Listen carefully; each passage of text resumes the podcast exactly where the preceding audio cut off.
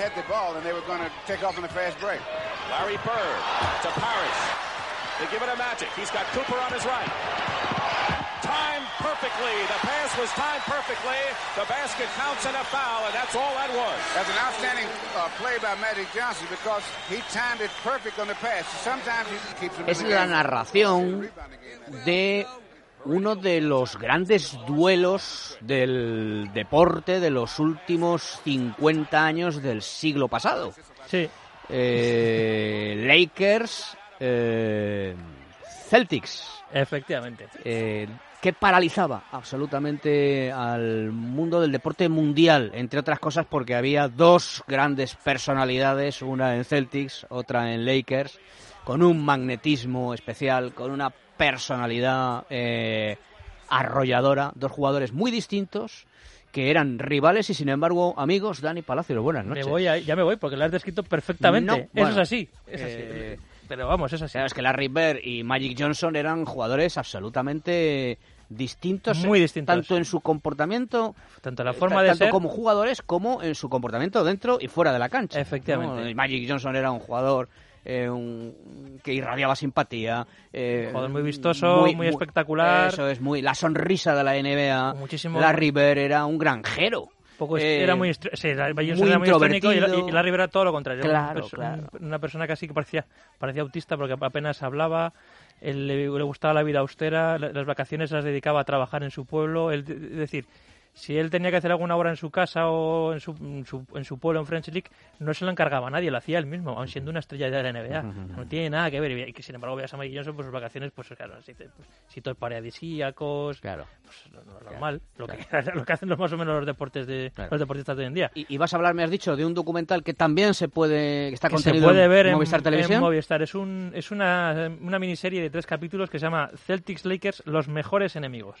Es que no me parece, o sea, creo que no hay mejor título para definir ese lo que tú has, lo que tú has dicho, uno de los mejo- de los grandes duelos de la historia del deporte, ya no solo americano, sino yo creo que la historia del deporte. Yo estoy, estaba analizando así los grandes duelos de o de equipos o de, o de deportistas y me sale Sena Post, eh, Sena Prost, por supuesto, me sale los últimos años Nadal Federer, que también ha sido una- uno de los maravillosos. El Real Madrid-Barcelona también, Puede ser. sobre todo los últimos años, no solo paraliza- paralizaba España, sino que paralizaba al mundo.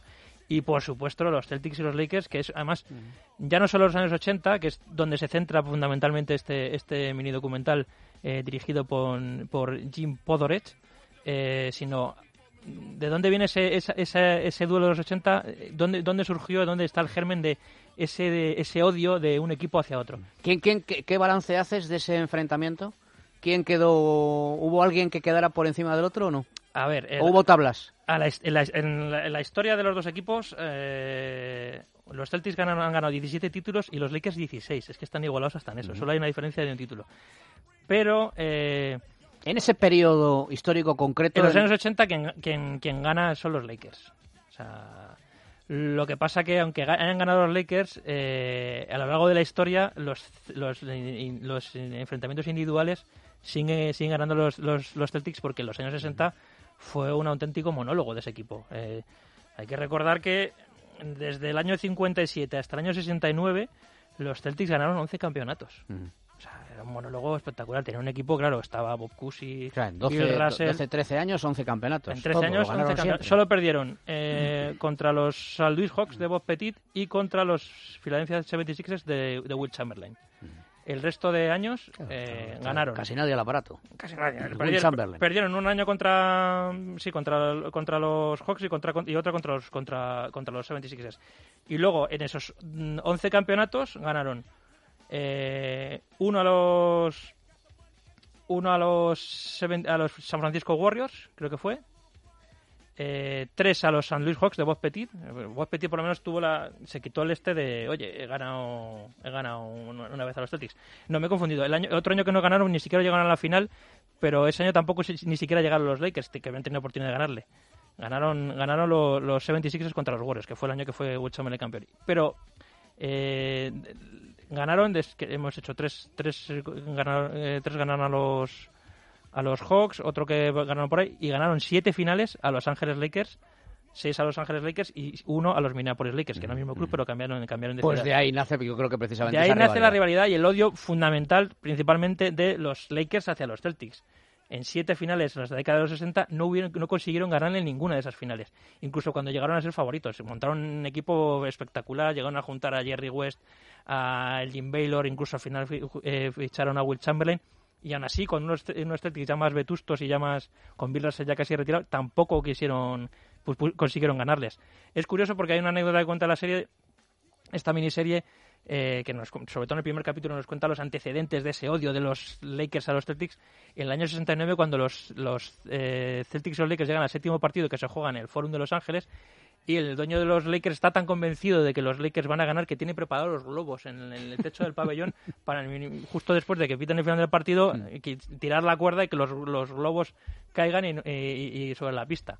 Bill Russell se conjuró antes de ver, eh, llegar a ese partido, es decir, lo peor que pudo hacer el dueño de los Lakers fue mandar eh, poner esos globos porque según vio los globos dijo, este partido lo tenemos que ganar y efectivamente los Celtics ganaron.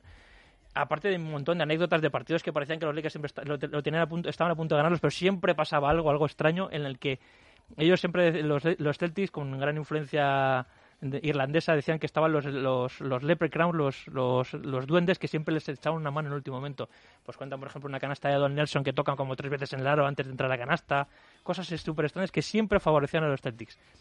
Cosas deportivas, ni siquiera ni decisiones arbitrarias. Siempre, mm, siempre cosas que relacionadas con el juego. Una lesión de Will Chamberlain en un momento de- determinado que decide sentarse y el, y el, y el- entrenador de los Lakers en, el último cuarto, con el partido igualado, en vez de meterlo en pista, estaba tan enfadado con Will Chamberlain que no decidió meterle, cosa que le dio eh, más posibilidades a los Celtics para ganar, la, para ganar esa- esas finales. Todos estos, eh, eh, estos antecedentes están, contados de manera muy, muy divertida porque los, los Lakers estaban convencidos de que los Celtics eran imbatibles y ganarles ya en el Boston Garden era totalmente imposible. Salen jugadores como Jerry West, o sea, el logo de la NBA, hablando de su odio visceral hacia un equipo que al que nunca consiguió ganar. Su único título de la NBA que ganó Jerry West, que solo ganó una vez, fue contra los New York Knicks. Ni siquiera él fue capaz de ganarse ganar a los Celtics. Eh, así durante muchísimos años hasta que llegamos ya a la década de los 70 y la década de los 80, donde surgen dos jugadores que le dan una nueva dimensión e identidad a, a los- a lo- a estos equipos. Por un lado surge Magic Johnson en la Universidad de Michigan, jugador vistoso, amante del contraataque, muy exagerado, muy estrónico, muy espectacular, jugador afroamericano con un pelo afro eh, impresionante, una, era una auténtica delicia de jugar. Y luego en, en, en Indiana, en el, en- digamos en la parte, en el Midwest americano, en la zona más rural, surge un tío rubio, el típico redneck que vive en una, en, Sí, sí. en una casa de Una granja. en una granja que el tío juega como, como Los Ángeles juega además un, claro un deporte para negros que él juega sin ser muy rápido sin saltar mucho pero juega con una habilidad y unas unas unos fundamentos espectaculares y consigue con una universidad semi desconocida de con poquísimos estudiantes eh, consigue meter a, la- a su equipo en la final de la NCAA precisamente contra la contra contra el equipo de Magic Johnson contra Michigan. Michigan y Indiana State llegan a la final y eh, Michigan con Magic Johnson siendo elegido mejor jugador de la, de la NCAA consiguen el título. Y ahí ya surge la enemistad el odio la rivalidad entre los dos, entre los dos jugadores, entre los dos jugadores que es uno es fichado, drafteado por Los Ángeles Lakers y otro por los Celtics. Además, los dos empiezan su, en su año en rookie en la misma temporada, temporada 79-80. Pero su relación personal, ¿cómo era? Su relación personal hasta ahí, en aquel momento era nula. No se hablaban. Era casi odio. O sea que eh, Era respeto, muchísimo respeto, pero- Trasladaban la rivalidad en la cancha a su relación personal, que no es que fuera inexistente, sino que, que se odiaban. Se odiaban. O sea, la Rivera ha dicho que él, no, que él odiaba a, a Magic Johnson. No, le- no- no- o sea, no, casi muchas veces tenían órdenes de no, de no saludar durante los partidos, entre los partidos, no saludar a los Lakers y, y especialmente a Magic Johnson. Y Magic Johnson, que le transmitieron ese ese odio hacia los Celtics como diciendo, ojo, nos hemos convertido, estamos de nuevo somos los Lakers un equipo ganador, un equipo con, con aspiraciones, somos gan- ganamos, de hecho en la primera temporada de, los de, los, de Magic Johnson los Lakers, los Lakers son campeones de la NBA, pero no son campeones enfrentándose a los Celtics a la final, se enfrentan a los Sixers y les ganan. Y él es además elegido MVP de la O sea de la que final. para Lakers ganar a Sixers eh, Está muy era- bien, era- es un es pero no era ganar. Pero no es ganar a los. No es gan- o sea, es como. Tenemos que dar el, el próximo salto: es ganar a los Celtics, que hemos, nos hemos enfrentado a ellos siete finales y nunca los hemos ganado. O sea, eso es así. Y los Celtics, en este caso, es decir, siempre que nos enfrentamos a los Lakers, siempre les vamos a ganar. En el deporte pasa muchas veces eso, ¿eh? Sí, sí, sí. Es decir, que eh, el poder de la mente. El aspecto psicológico es fundamental. Empiezas ganando el partido, si tú crees efectivamente eso que dices tú que creían en Boston, vamos, hagamos lo que hagamos, eh, vamos a ganar.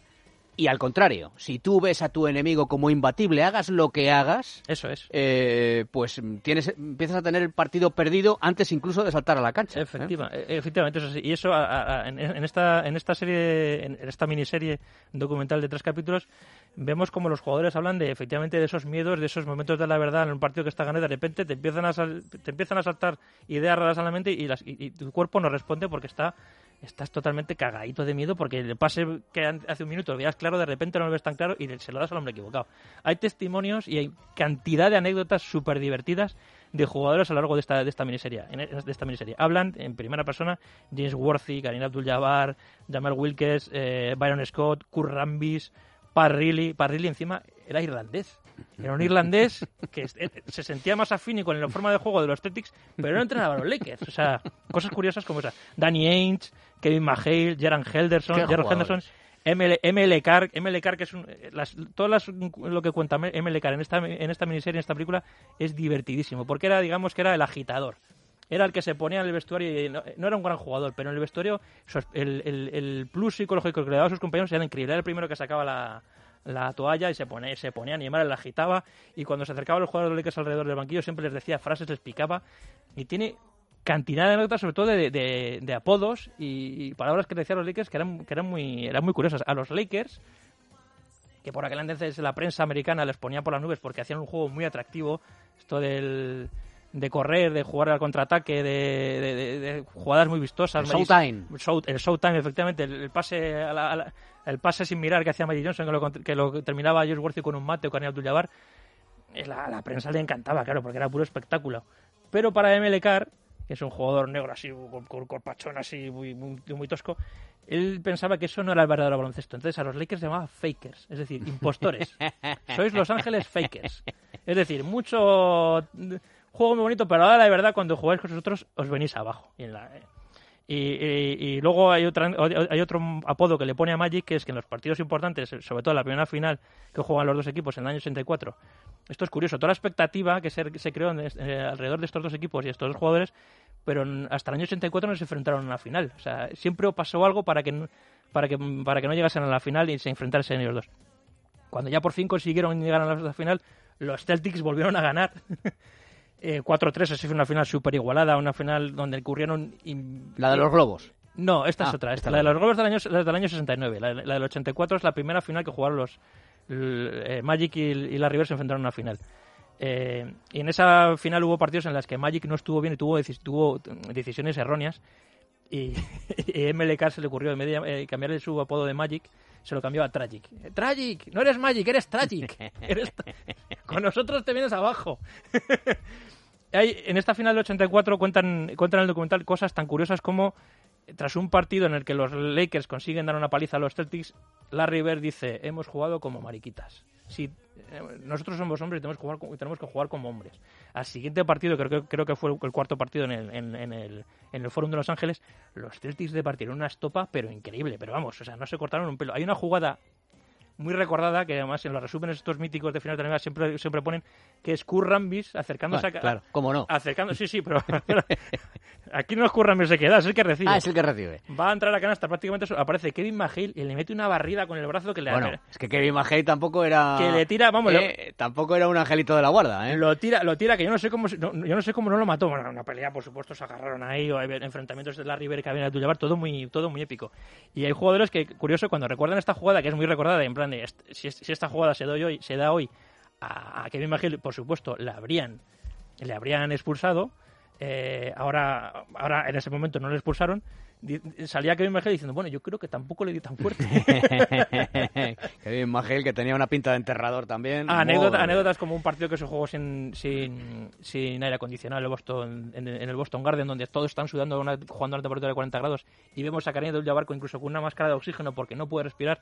Todo esto, toda esta leyenda de los enfrentamientos entre los Celtics y los Lakers y la, la enemistad y luego amistad de Larry Bird y Mike Johnson está contado en esta serie que es maravillosa. Y todo narrado por dos narradores muy especiales que son Donnie Wolver, el cantante de los New Kids on the Block, que es lo que hemos estado escuchando por ahí de fondo, y Ice Cube, un rapero de Los Ángeles, que es uno de los más reconocidos en la, en la escena rapera de, de Estados Unidos. Recordamos ya por último otra vez el nombre del documental que podéis eh, ver en En Movistar, Movistar. Televisión. Eh, Celtics Lakers, los mejores enemigos. Los es una mejores miniserie enemigos. de tres capítulos. Muy bien.